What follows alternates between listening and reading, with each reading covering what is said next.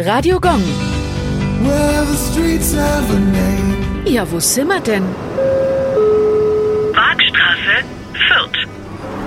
Die Waagstraße ist eine Straße in der Fürther Altstadt mitten im berühmten Kneipenviertel. 1835 wurde dort die Stadtwaage errichtet, die bis circa 1960 dort stand. Zuerst wurde die Straße in Waaggasse benannt. Erst 1852 erfolgte dann die Umbenennung in Waagstraße. In der Straße steht übrigens auch das kleinste Haus von Fürth, das im 18. Jahrhundert erbaut wurde. Es besitzt nur zwei Räume, einen wohl immer schon gewerblich genutzten Raum im Erdgeschoss und einen Wohnschlafraum im ersten Obergeschoss. Mit dem Anwesen ist eine Bäckerei und Bierschankgerechtigkeit verbunden.